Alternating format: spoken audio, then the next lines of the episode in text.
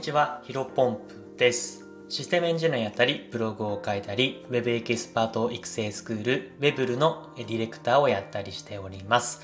このチャンネルでは、新しい時代を個人の力でコツコツ歩んでいこうコンセプトに、僕自身の価値観や考え方をお届けしていきます。えー本日なんですけども、マインド構築、固定費を削減して自分が一番注力注力すべきものに集中せよ、えーこういったテーマでお話をしていきたいと思います。まあ最近ね結構 NFT の話題が多かったんですけども、えー本日は結構ゴリゴリの、うんまあ、ビジネスというか、えーまあ価値観とかですね、うん、そういった話をしていきたいなというふうに思っています。えー、早速本題なんですけども、まあ僕自身のねちょっと話をしてしまうんですが、えー僕はね以前ねタワマンに住みたいなと思ってていたんですね。で、結構ね、ツイッターのプロフィールとかもタワマンに住みたい。あの、しかもターマンって言っても、あの、目黒区にタあるね、ターマン、あの、あるものがあるんですけども、えーそこに住みたくてですね、えっ、と、結構公言していました。ただ、今となってはですね、もう完全撤回というか、まあ、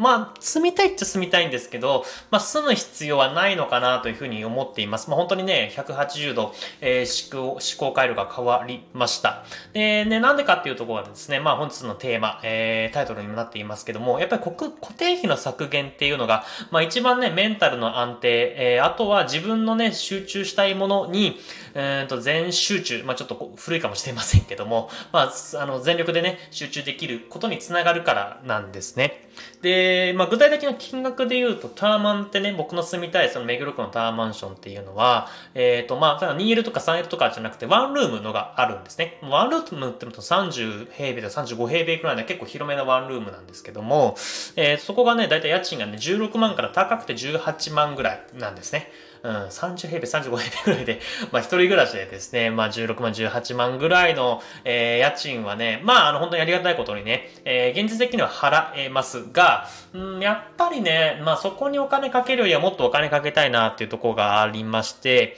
えーこれね、えっ、と、1、2ヶ月前、3ヶ月前ぐらいからな、ちょっと価値観変わって、まあそんなにお金かけずに、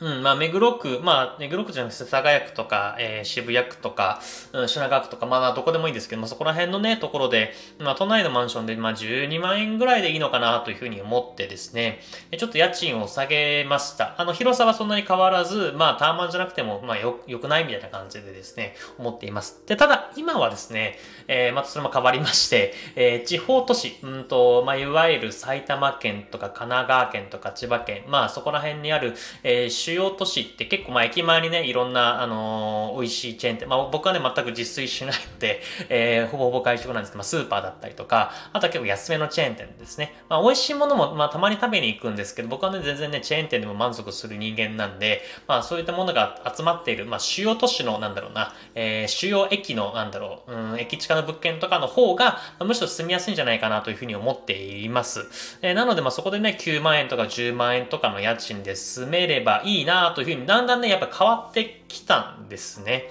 うん。で、ほんとここ最近、まあ、えっ、と、1週間以内ぐらいで、まあ別に9万、10万出さなくても8万ぐらいでいいんじゃね？とかね、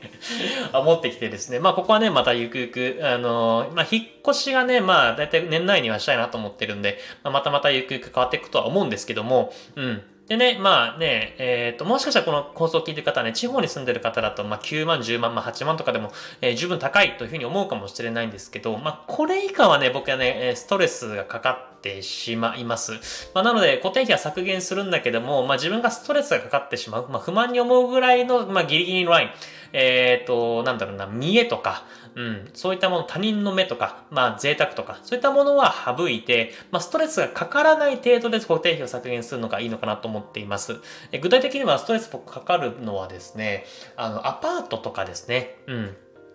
どうしても、まあ、あの、まあ、もちろんね、アパート住んだことがあるんですけども、僕ね、ずっと家にいるタイプで、えっ、と、まあね、部屋の中でブログを書いたりとかするんですけど、まあ、その中にね、ちょっとね、隣の人の声とかが入ってくると、ちょっと気になってしまうんですね。まあ、慣れればもう特に問題ないんですけど、やっぱそこはね、えっ、と、今回、あのね、ありがたいことにお金をかなり、うーんと、いただけるようになって稼げるようになったので、まあ、そこにはお金をしっかりとかけて、まあ、自分がやるべきとこ、まあ、ブログだったりとか、えっ、と、エンジニアだとか、あとはさっき言ったね、えー、これからスクールも始まりますので、やっぱり話す機会も増えてきますので、まあ、他人に迷惑、まあ、隣の人に迷惑をかけけないためにも、まあ、しっかりと壁が厚い、まあ、鉄筋コンクリートのマンションタイプの物件が進みたいなというふうに思っています。まあ、ここはやっぱりストレスというか、まあ、自分のビジネス的なところにもですね、影響が出てしまうので、まあ、お金かけるべきところにかけると。で、ただし、さっきも言ったようにターマンとか、ターマンってまあね、やっぱ住んだらそれはステータスにはなるんですけど、別にね、そんな、うん、まあね、ある種ね、例えばビジネス的に、まあ Twitter とか SNS とか、まあ YouTube とかもね、前はやっていたので、まああの、見え方とかも気にするんだったら、まあターマンとか進んだ方がいいと思うんですけど、まあ、そこまでしなくてもいいのかなというふうに思う最近は思っているので、やっぱりここはね、ストレスがかかるかからない、えー、見えとか贅沢、まあここら辺のやっぱラインはしっかりと分けて、まあ固定費は削減した方がいいのかなというふうに思っています。まあ本当にね、自分が注力したい結果を出したいことにフリコミットできる環境っていうのが、まあ僕の中では必要なのかなと思っています。で、まあ冒頭でも話しましたけど、固定費を削減するっていうのはですね、メンタルの安定にもものすごく、えー、役立つんじゃないかなというふうに個人的に思っているんですね。例えばやっぱりさっき言ったターマン、まあ例えば中、月16万、18万、まあわかりやすいように20万にしましょうか。まあ20万の物件に住んでたとしたら、まあ例えば毎月30万稼げたとしても自由に使えるお金って10万、まあそこから税金とか、まあ生活費とかっていろいろあると思うんですけど、まあまあなかなか貯金もできないし、うん、あのね、毎月30万があればいい生き、生きてはいけると思うんですけど、まあ僕自身ね、フリーランスなので、えっ、ー、と、まあ2、3ヶ月ぐらい先から大丈夫かもしれませんが、半年先っていうのは、まあ、同じような仕事で食べていけるのかっていうのは、まあ100%保証されてるわけではないじゃないですか。まあだったら、もう同じ月30万の収入だとしても、まあできる限り安くね、さっきの家賃が10万だったら、残り20万使えるわけで、まあ生活費、えっ、ー、と、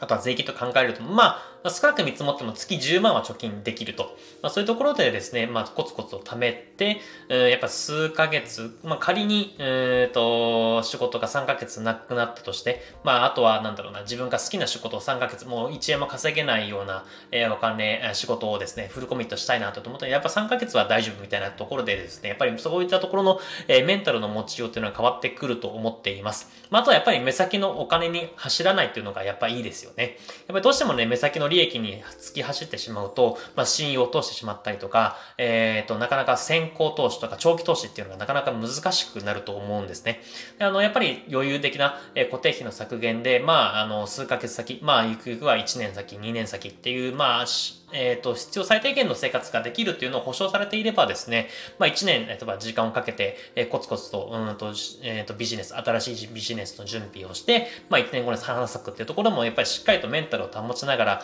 え働ける、え生きていけるのかなというふうに思っています。うん。やっぱり僕自身はね、現在ね、ブログで結果を出したいと思っていまして、まあね、最近ね、え徐々に PV 数も上がってきて、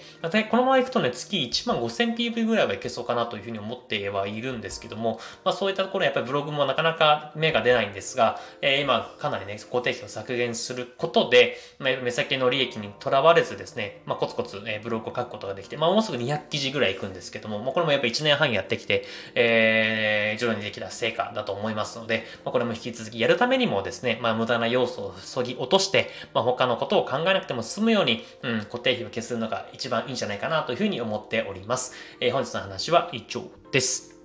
最後ちょっと雑談でですね、あの、最近ね、僕ね、ヒロポンプ不動産っていう、まあ、お部屋探しですね、えー、のサービスやっておりまして、まあ、申し訳ないんですけど、完全紹介制で知り合いしかね、えー、ご紹介していないんですけども、まあ、本当にありがたいことに、えー、つい先日、昨日か、あの、また新た、新しいね、えー、お声掛けいただきまして、お部屋探し手伝うことになりました。うん、本当にね、嬉しいですね。ただね、本当ね、あの、もろもろね、準備まだまだできてなくて、例えば、ヒロポンプ不動産のホームページとか、あとはね、お部屋探しに役立つコラムとかがね、まだまだ準備できていなくて、まあほぼ、ね、頭の中ではなんとなくこういったものをしたいなというふうに思っているんですけども、もう全然できてないので、まあちょっとね、そっち先に早急に年内、まあ9月、10月ぐらいにはリリースできればなと、えっ、ー、と、今日思っています。ただね、ちょっとね、僕がね、まだまだやったことがない分野なので、あの、ブログでは書いてあるんですけど、なんか一からメディアを作る、あの、ヒロポンプブログとは別にヒロポンプ不動産のホームページを作ろうと思っているので、ちょっとまあイメージしにくいですが、まあこれもね、調べながら、あの自分の成長のためにも、えー、引き続き頑張っていければなというふうに思っております。それでは本日も新しい時代を個人の力でコツコツ歩んでいきましょう。お疲れ様です。